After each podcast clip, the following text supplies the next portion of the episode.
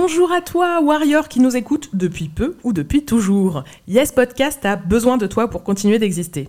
Et oui, on en a parlé dans l'épisode 52, depuis deux ans, l'existence de ce podcast repose sur le travail gratuit des femmes, en l'occurrence nous. Vous êtes plus de 10 000 auditoristes à nous écouter chaque mois. Si vous mettez tous un euro, ça peut nous changer la vie. Et si tu ne peux vraiment pas, n'hésite pas à partager notre appel ou à nous mettre une pluie d'étoiles sur ta plateforme de podcast préférée. Le lien de la cagnotte est en description et sur notre Insta. Elle s'appelle De la force pour les warriors. Dans tous les cas, merci à toi et gros love. Yes! Life is full of what ifs. Some awesome, like what if AI could fold your laundry? And some, well, less awesome, like what if you have unexpected medical costs? United Healthcare can help get you covered with Health Protector Guard fixed indemnity insurance plans. They supplement your primary plan to help you manage out of pocket costs. No deductibles, no enrollment periods, and especially no more what ifs. Visit uh1.com to find the Health Protector Guard plan for you.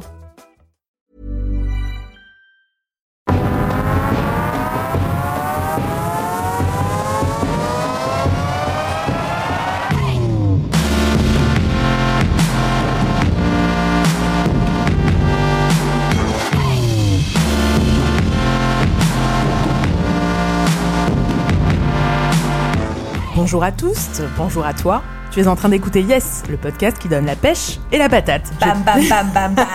J'étais ambiance fruits et légumes ce matin. Alors aujourd'hui, c'est Zina au micro et je suis accompagnée d'une de mes warriors préférées, même si ce titre est un peu discuté. Elle a plus d'une corde à son arc et aujourd'hui plusieurs arcs. Plusieurs arcs, pardon, à son dressing, j'ai nommé Marga. Comment ça va? Ça va, ça va, je suis venue euh, couverte de flèches et d'arcs. J'aime beaucoup l'image. Alors aujourd'hui, on va parler de fringues. Encore une fois, c'est la deuxième partie de l'épisode consacré aux habits. Et je dois reconnaître que c'est un sujet qui pique. Comment s'habille-t-on dans une société sexiste à plusieurs titres? Derrière la mode et les paillettes, il y a des personnes qui souffrent à toutes les étapes de la chaîne de production. Je pense aux personnes qui produisent nos habits dans des conditions de travail meurtrières. Je pense à nos warriors qui ne peuvent pas s'habiller parce que l'industrie textile est encore beaucoup trop intolérante pour faire des tailles adaptées à leur morphologie et ou handicap. Racisme, classicisme, sexisme, grossophobie et validisme. Derrière les rayons bien achalandés, des prêts à porter, les oppressions sont multiples. Comment on fait quand on veut boycotter la fast fashion, mais que les quelques marques éthiques que l'on connaît sont beaucoup trop chères pour nous? Ou que l'on est prêt ou prête à mettre le prix, mais que la marque ne fait pas notre taille?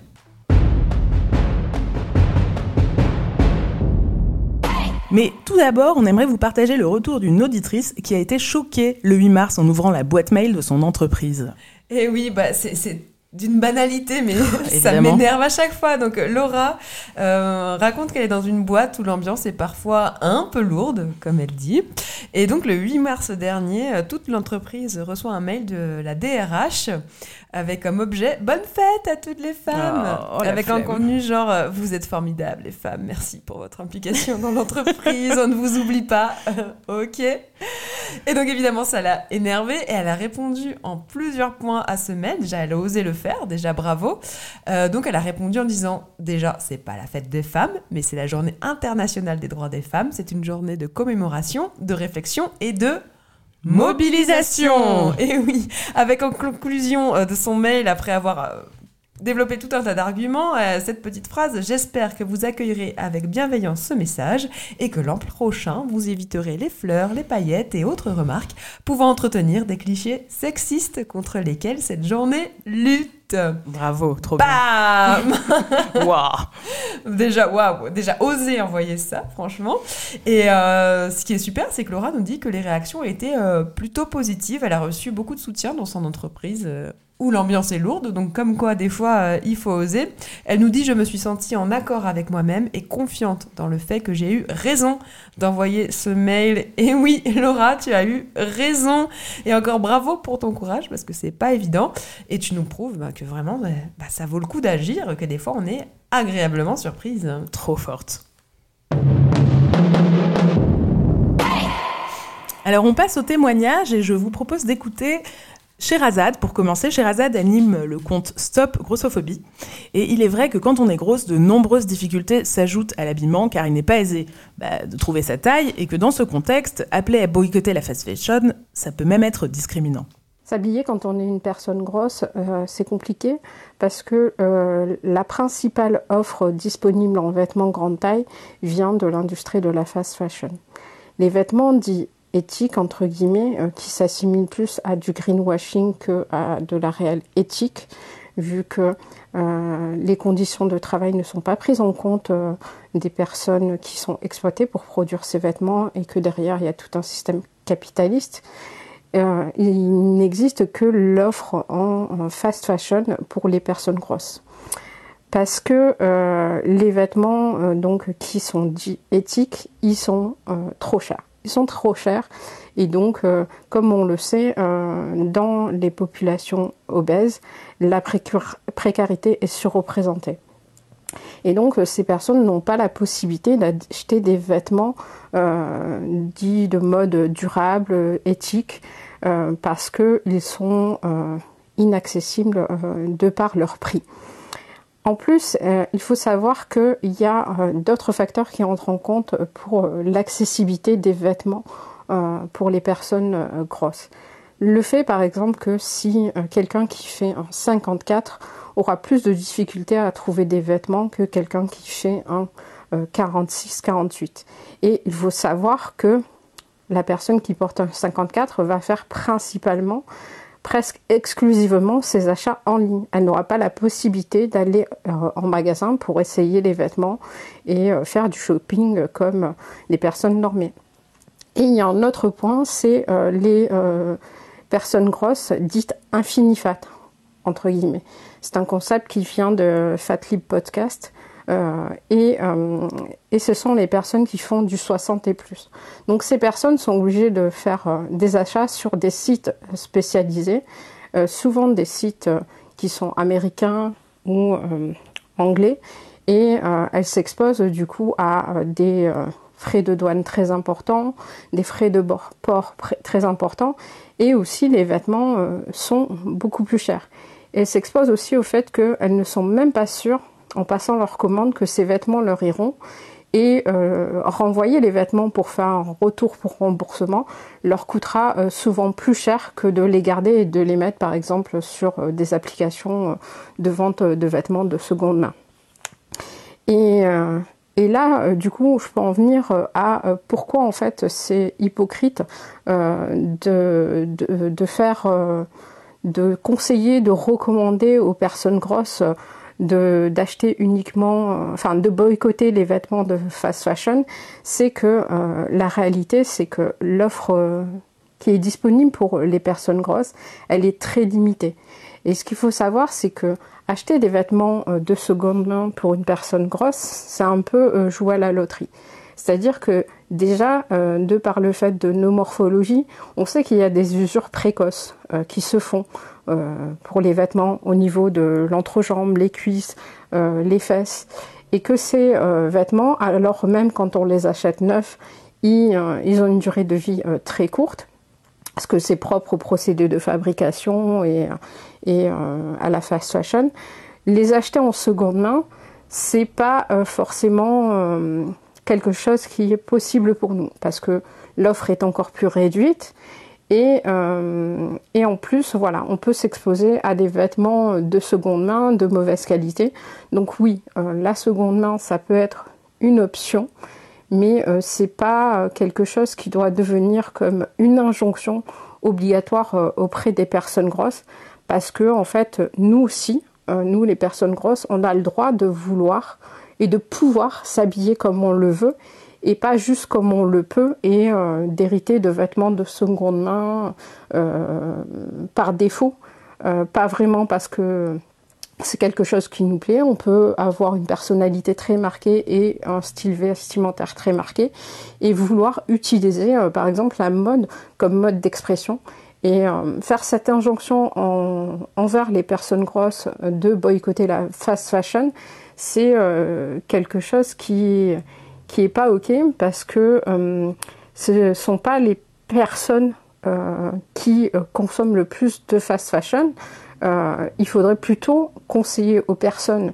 normées qui ont les moyens de consommer autre chose que de la fast fashion de plutôt se diriger vers ces réseaux de mode éthique, durable, plutôt que d'acheter du coup de nouveau de la seconde main et de nouveau euh, de la fast fashion. Voilà, c'est euh, ça que je n'accepte pas dans ces injonctions qui sont faites aux personnes grosses.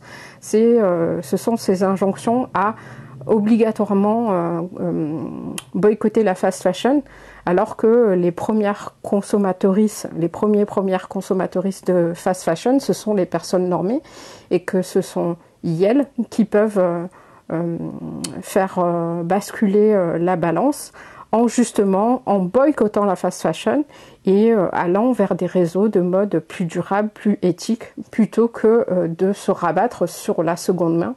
Surtout quand elles en ont les moyens, parce que consommer de la seconde main fast fashion, c'est euh, alimenter de nouveau le circuit de la fast fashion. Passionnant. Ouais, merci beaucoup, Sherazade, c'est très intéressant, très très très intéressant et très ouais très juste. C'est vrai que moi j'avais pas vu les les choses comme ça, mais euh, oui.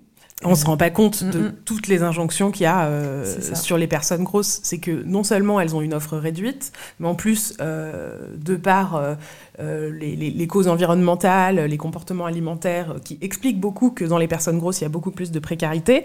Donc on a moins de choix, on trouve moins notre taille, et en plus, il faudrait qu'on achète des marques euh, hyper chères, ou alors qu'on aille faire de la ressourcerie, alors qu'en fait, euh, nos morphologies fait, qu'on use pardon, les, les, habits différemment. Et effectivement, euh, à ce propos, moi, il n'y a pas très longtemps, j'ai découvert une gamme d'Uniqlo qui fait des leggings avec un entrejambe renforcé, et j'étais trop contente. J'étais trop contente parce qu'on se rend pas toujours compte quand on a un corps normé que ça c'est le genre d'usure qui qui, va nous, qui va vachement nous impacter et qui va faire qu'on va user les fringues euh, vachement plus rapidement.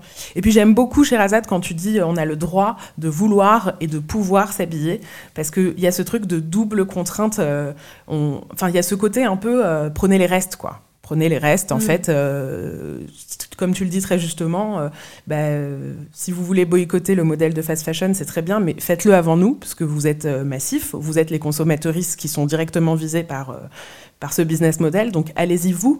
Et puis quand vous aurez modifié le modèle, bah, permettez-nous de nous inclure. quoi. Exactement. Et, je trouve que ça rejoint aussi, enfin, le discours sur euh, l'injonction au boycott, ça rejoint aussi notamment les, personnes euh, précaires aussi, qui n'ont pas forcément les, moyens de, de, boycotter, parce que moi j'entends beaucoup ça de oui, mais on peut aller acheter en seconde main, machin, mais en fait c'est énormément de temps, en fait, aussi, au-delà du fait de, voilà, euh, surtout quand on n'a pas un, corps normé, hein, un corps gros, ou quand on a un, handicap, on va pas forcément, en fait c'est ça, quand, quand c'est limite un, un, hobby en fait euh, d'aller euh, dans les friperies, dans les ressourceries parce qu'on rentre dans le magasin, euh, on ne sait pas ce qu'on va trouver, on ne sait pas si on va trouver quelque chose qui va nous plaire, on ne sait pas si on va trouver quelque chose qui va nous aller, nous aller.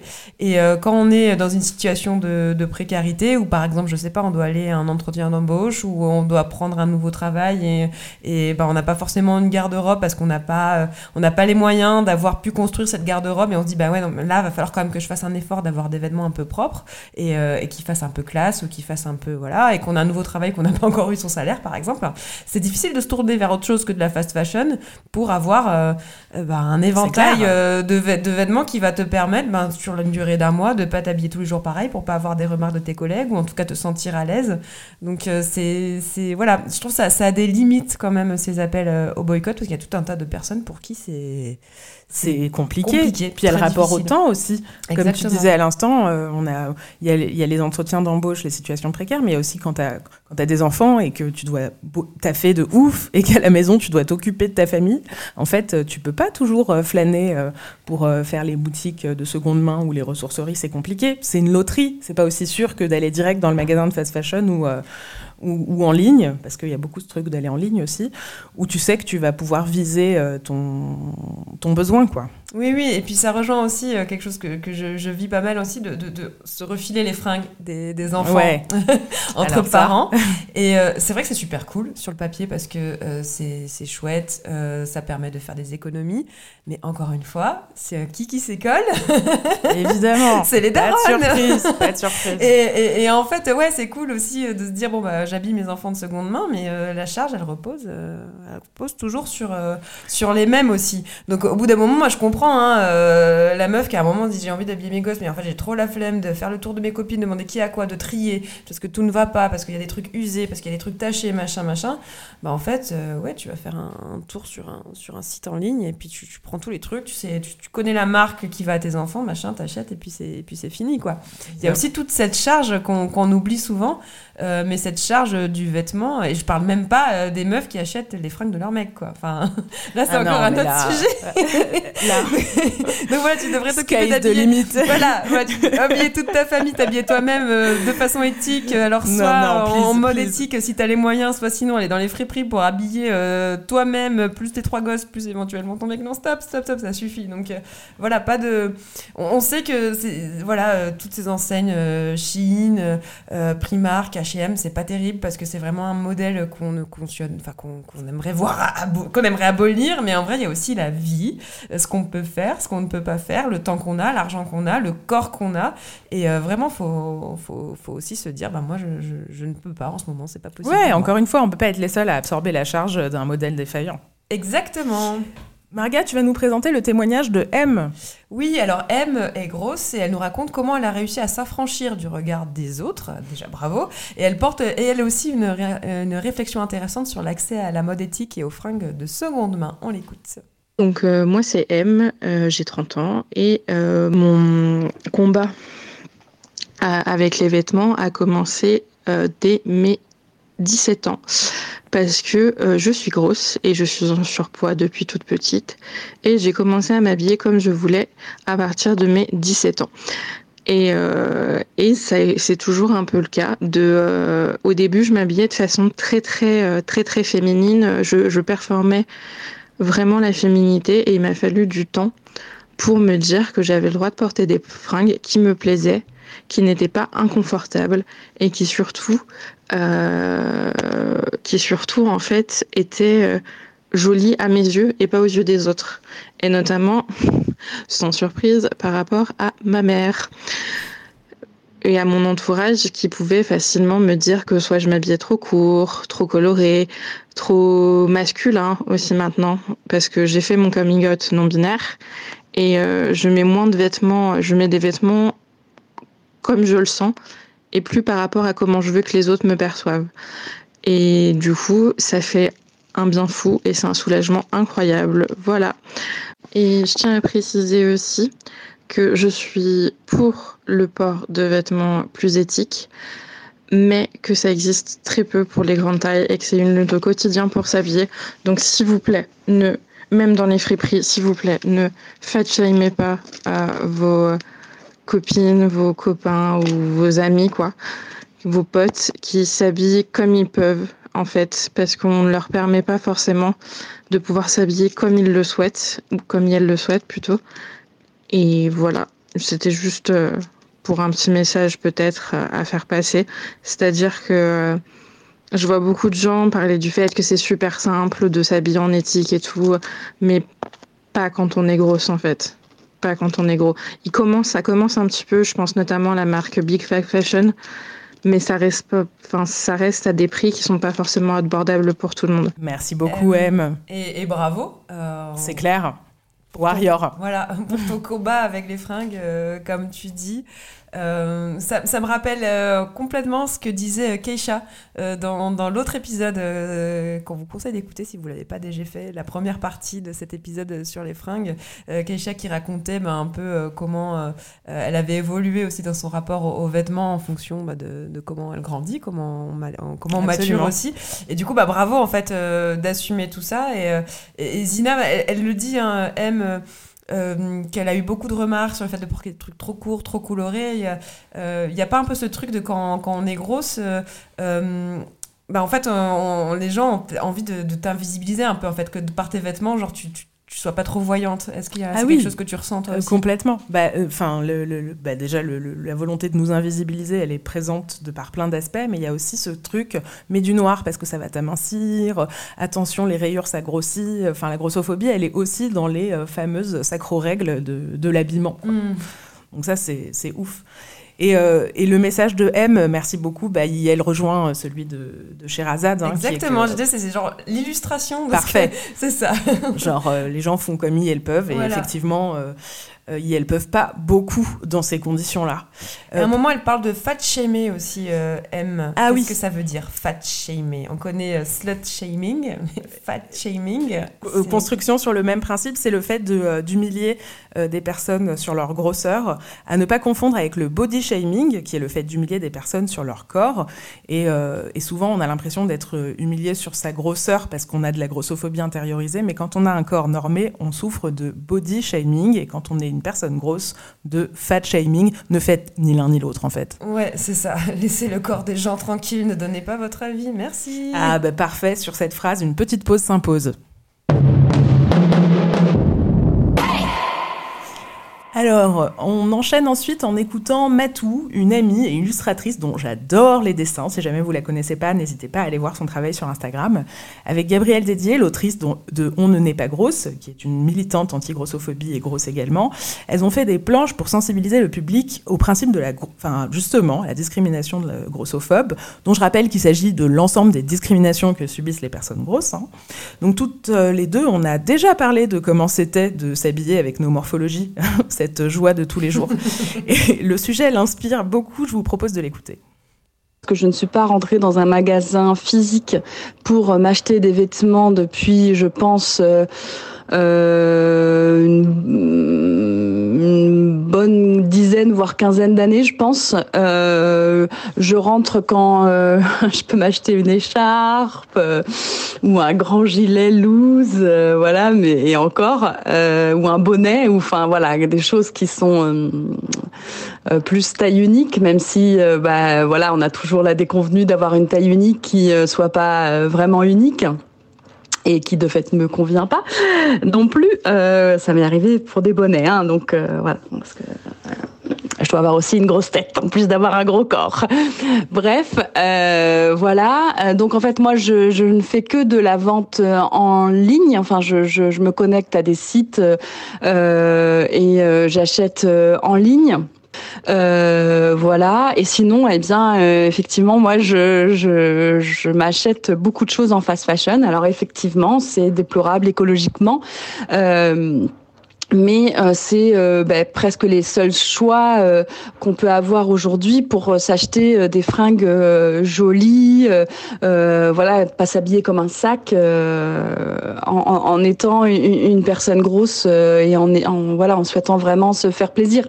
Donc, ben, de fait, moi, j'achète sur H&M, H&M grande taille. Il y a pas mal de trucs sympas sur Azos, bien sûr, sur Violetta, la marque grande taille de mango qui avant était euh, disponible parfois en boutique, mais qui ne l'est plus du tout. Euh, voilà, les, magasins préfèrent. Euh, les magasins physiques, voilà, ne font que du petite taille, mais par contre sur le site en ligne, on trouve beaucoup plus de grande taille. Donc là aussi, il y a des pièces assez sympas, voilà. Matou, euh, merci Matou beaucoup pour ce témoignage. Merci infiniment, c'est ouf en fait, vraiment, on ne veut pas voir de personnes grosses dans les rayons des boutiques. Ouais, ouais cette remarque est glaçante en fait. Enfin, J'avais jamais fait le, le, lien entre euh, le fait qu'il n'y ait pas de taille disponible au-dessus du, au du 42-44 et le fait qu'en fait, oui, c'est du coup, il n'y a pas de personnes grosses visibles dans les magasins parce que juste, il n'y a rien pour elles en fait. Exactement, et ça va même au-delà euh, de, de l'intérêt capitaliste. C'est ça qui est ouf, c'est que quand tu regardes le marché, il y a énormément de personnes grosses qui sont des consommateuristes potentiels, mais on préfère ne pas les avoir pour euh, cette idée de, communication de notoriété, pour cette idée très grossophobe qui est bien installée dans l'industrie textile. Et du coup, il y a T'as les marques euh, qui vont faire en sorte qu'il n'y ait pas les tailles pour les personnes grosses. Et puis, tu as aussi les marques qui se disent tiens, il y a un truc juteux à faire. Je pense notamment à Uniqlo, euh, qui va faire des grandes tailles, mais les grandes tailles, c'est que en ligne. Et si jamais tu rapportes en magasin, ben, on ne veut pas te le changer, même si le truc est en rayon. C'est ouf. Ouais, ouais. Donc on t'oblige à passer par la procédure de, frais de livraison. Euh. Et ça, c'est vraiment genre euh, message pas du tout subliminal de on vous veut pas ici en fait. Oui, et puis on vous veut pas dans nos cabines d'essayage en fait. C'est ça. Euh, ce qui, ce qui est très relou en fait parce que si tu veux être dans une démarche comme je disais dans, dans l'autre épisode qu'on a fait la partie 1 de, de moins consommer euh, c'est très important d'essayer les vêtements que tu veux Complètement. acheter pour être sûr que c'est quelque chose qui te va qui te plaît que tu vas reporter et donc du coup euh, ouais bah c'est ce que disait aussi euh, chez tout à l'heure en fait c'est que Ouais. tu te retrouves en fait en tant que personne grosse à jamais pouvoir essayer les vêtements euh, Jamais. Et absorber la Mm. charge des frais de livraison et à, à absorber la loterie, le risque d'essayer c'est un truc dans ton salon. Et ouais, c'est un casse-tête de dingue en Ouais. fait Ah ouais, c'est hallucinant. de s'habiller. Ouais, ouais, et, c'est vrai que moi, j'a- j'avais jamais vraiment fait le, rapprochement. Et euh, elle nous a parlé quand même aussi dans son témoignage de, de, certains, euh, de certaines marques, il me semble, euh, Matou, de marques qu'elle aime bien. On vous les cite ici pour que vous puissiez aller voir sur leur site. Alors, moi, je ne connais pas forcément, mais je fais confiance à Matou. Alors, elle a une marque qu'elle a qu'elle aime particulièrement, c'est la marque Almé, euh, qui fait euh, des vêtements. Alors, il faut quand même compter 70 à 100 euros pour une pièce. Donc, euh, ouais. c'est pas accessible pour tous, mais le rapport qualité-prix est pas pourri parce que c'est fait en France, c'est de la bonne qualité. Donc euh, voilà. Et puis apparemment, ce que, ce que Matou me disait, c'est que les combis tiennent assez bien. Voilà, je partage l'info. Voilà. Elle a parlé aussi euh, d'une marque française qui s'appelle euh, Make My Lemonade, euh, en disant bon, que c'est pas forcément parfait parce qu'au niveau grande taille, tout n'est pas disponible, mais que bon, il y a quand même un effort de fait et euh, surtout, bah, c'est des, des, des, des- des conditions de fabrication bah, plus, plus éthiques, notamment des- enfin, de- Tout à de- fait. made in France. Et Avec des campagnes sympas. Oui, où on ouais. voit un peu des personnes de tous les corps et toutes les couleurs. Exactement. Et des vêtements plutôt sympas. Moi, j'ai regardé un petit peu, beaucoup de couleurs. Moi, ça me et euh, enfin, euh, Daily Paris, euh, qui est une marque qui m'a l'air bah, justement plus parisienne, un peu plus, un peu moins colorée, on va dire, que Make My Lemonade. De chic parisien, bleu marine et noir. voilà, c'est pour, pour les, on va dire, pour les, pour les amateuristes. Bah, merci beaucoup Matou en tout cas. ouais, merci. Alors ensuite, on va écouter euh, le témoignage euh, d'une amie qui s'appelle Linda, euh, dont j'aime beaucoup le travail. Elle a un compte Insta qui s'appelle Envie, donc c'est un jeu de mots, hein, c'est an.vie, euh, qui, que j'ai connu en m'intéressant à la démarche de l'alimentation intuitive il y a quelques années. Et sur les fringues, c'est parfois, souvent même, le rapport au corps qui transparaît. que moi j'aimerais partager, c'est euh, une histoire que j'ai racontée euh, via un post sur mon compte Insta. Euh, c'est ce moment où en fait il y a deux ou trois ans, je sais plus exactement, je me suis fait une réflexion en sortant. C'était l'été, il faisait chaud. Je suis une personne grosse, j'ai toujours complexé sur mon corps, j'ai toujours eu honte de mon corps. Et euh, j'avais déjà beaucoup travaillé sur euh, la grossophobie, euh, sur mes TCA, euh, euh, sur le fait de d'apprendre à porter des vêtements euh, qui me plaisent à moi et sans prendre en compte les injonctions du type quand on est grosse, il faut porter du noir pour paraître plus mince, il faut pas mettre, faut pas montrer sa cellulite.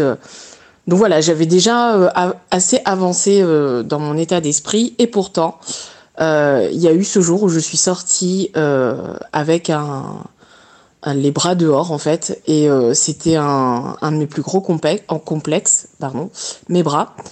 Et je me suis sentie tout d'un coup comme si j'étais nue dehors.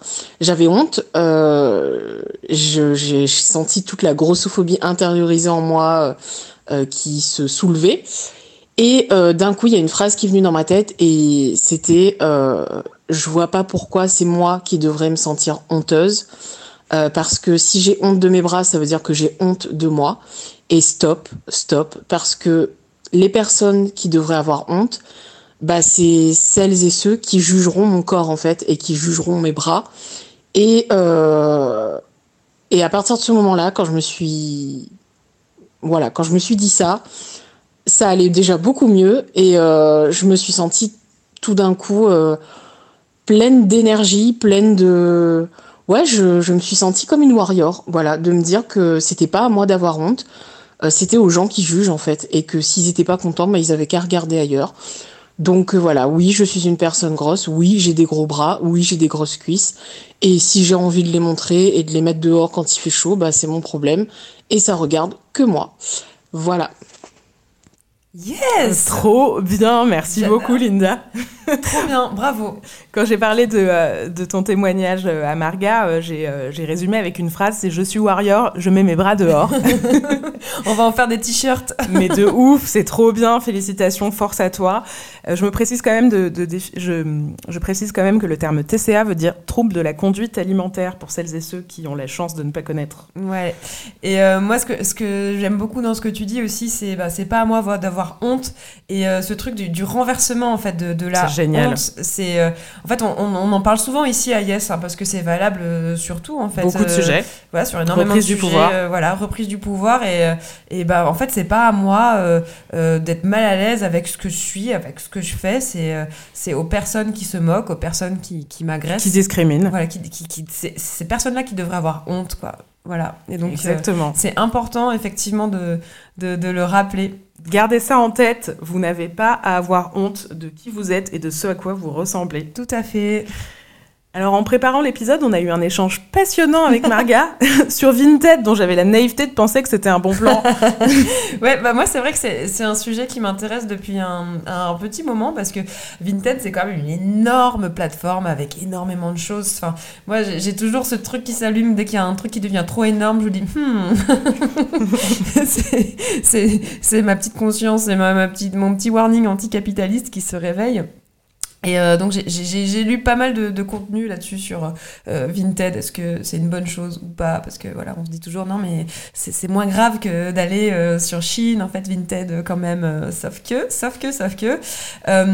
donc ce que je vous recommande, moi, c'est déjà d'écouter un, podcast de nouvelles écoutes qui s'appelle Splash et qui s'appelle Faut-il vraiment vendre nos vêtements sur Vinted? Donc je, je, je l'ai écouté et je vous fais donc un petit un petit résumé en trois points. Pourquoi? Vinted, ça craint. Alors déjà, point numéro 1, Vinted, ça pollue. Et oui, c'est totalement contre-intuitif parce que la marque, elle joue beaucoup avec, euh, avec ça, avec un écosystème qui serait écolo parce que c'est de la seconde main, donc on ne produit pas de, nouveaux vêtements. Euh, sauf qu'en fait, Vinted, ça pousse vraiment à surconsommer.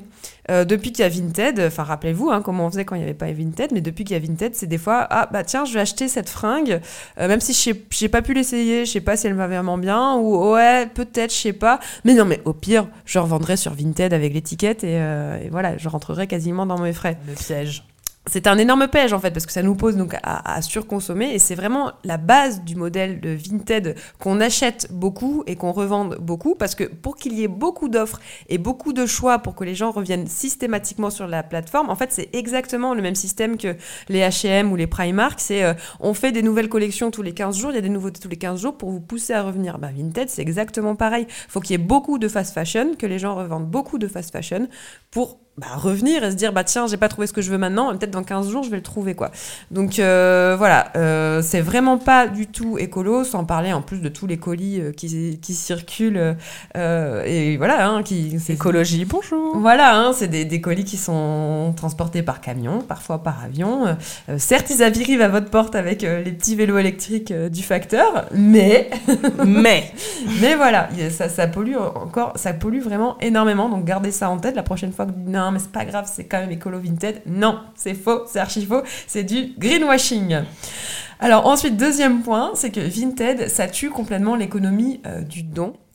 Euh, avant Vinted, quand un vêtement ne nous allait pas, ben, on le donnait. On le donnait à des proches, à une copine, à une sœur, à des amis, euh, mais aussi euh, à des associations, et notamment celles qui ont une économie en dehors du, du, libéralisme, comme Emmaüs, par exemple, qui emploie des personnes en insertion professionnelle, et leur modèle, en fait, c'est de récupérer, alors pas seulement des vêtements, hein, mais aussi des meubles, des choses comme ça, mais de récupérer des choses et de le revendre, et c'est ça qui leur permet, en fait, de, de, de payer les personnes qu'elles emploient. Sauf que euh, Emmaüs note que la qualité des dons s'est énormément dégradée avec euh, l'avènement des plateformes comme euh, Vinted ou Le Bon Coin aussi d'ailleurs, hein.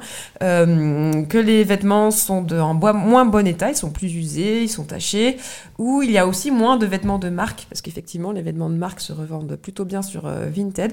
Donc voilà, aujourd'hui on préfère se faire de l'argent parce que c'est facile aussi. Euh, et donc ça met en, péril ces modèles-là associatifs euh, qui fonctionnent différemment. Donc vraiment, si vous pouvez, euh, ne vendez pas. si tu ne le portes plus, donne-le.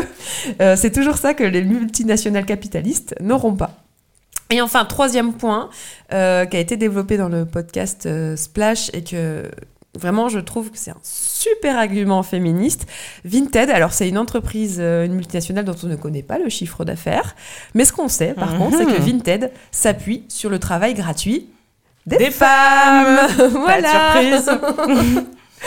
Et oui, parce que en fait, dans un magasin euh, normal ou même euh, quand on fait euh, en ligne, quand on achète en ligne, en fait, il y a des personnes qui sont payées pour mettre en rayon les produits, pour faire le réassort, pour faire l'inventaire, pour prendre des photos, pour les mettre en ligne. voilà, tout ça, c'est du travail en fait, du marketing ou de, de, de la vente. Il y a des personnes voilà, dans, dans, ce métier qui sont payées, certes, parfois très mal, hein, on le voit. hein, souvent, les personnes qui travaillent ben, dans, les, dans les boutiques, dans les grandes chaînes de précaire. vêtements, c'est précaire et, et souvent c'est payé au SMIC, mais ça reste un travail payé euh, qui permet de- au moins de, de survivre.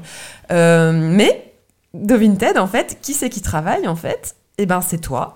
Et euh, souvent, toi, tu es une femme euh, qui va prendre beaucoup de temps pour euh, répondre aux règles de Vinted, pour Mettre en scène ton produit. voilà, le prendre en photo, le mettre sur une jolie tringle, le Une belle repasser. lumière. Voilà. Et ensuite, tout le travail de marketing, de mettre en avant tes, tes contenus, en, en publiant régulièrement, en répondant aux personnes qui te contactent, en donnant des informations, et puis en allant à la poste pour faire ton colis. Tout ça, c'est énormément de temps. Tu as l'impression de, de- finalement de gagner de l'argent parce que tu revends ton truc 10 balles. Mais en vrai, compte le nombre d'heures que tu as effectivement passé à vendre toutes les fringues de ton dernier né euh, qui, qui sont devenues trop petites.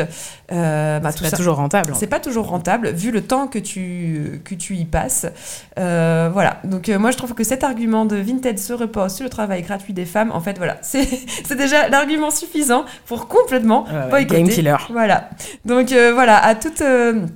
Les personnes, là, on en a beaucoup parlé dans l'épisode, euh, à qui on dit non, mais euh, tu devrais aller sur Vinted parce que c'est plus éthique. Ben voilà, Bah, stop. voilà, On y stop. réfléchit maintenant. Trois arguments euh, pour, pour y répondre. Et bah, si vous voulez en savoir plus, je vous invite vraiment à écouter ce podcast Splash. Faut-il vraiment vendre nos fringues sur Vinted Merci beaucoup. On arrive à la fin de cet épisode. Oh, Bouh. Alors, euh, on l'aura compris, s'habiller quand on est une personne grosse est un défi multiple. Lorsqu'on a réussi à surmonter sa grossophobie intériorisée, son rapport à l'image, ses troubles alimentaires, on peut être confronté à l'immense grossophobie de l'industrie textile, coucou Uniqlo. Et on n'a pas toujours le budget de faire autrement que d'acheter des produits de la fast fashion. Donc si tu es concerné, sache que rien que ce contexte fait de toi une incroyable warrior. C'est clair. Bravo. J'espère que cet épisode t'a plu. Tu pourras l'écouter sur ta plateforme de podcast préférée. Et même nous laisser une pluie d'étoiles en commentaire. Tu peux évidemment nous suivre sur les réseaux. Notre compte c'est Yes Podcast avec 3S. Yes. Alors, pour nous contacter ou nous raconter tes victoires, nous partager un moment feel good, n'hésite pas à nous laisser un vocal sur notre WhatsApp au 07 45 65 56 75. Je répète, j'adore, ça fait très euh, téléphone Allez, rose. cœur, vas-y. 07 45 65 56 75. D'ici là, encore une fois, n'oublie pas, dans cette société validiste, sexiste, grossophobe, s'habiller reste en droit. Et faire face à tout ça fait de toi une warrior anyway. Peu importe ton style, ta morphologie, valide ou non, grosse ou non, on t'aime comme tu es. Yes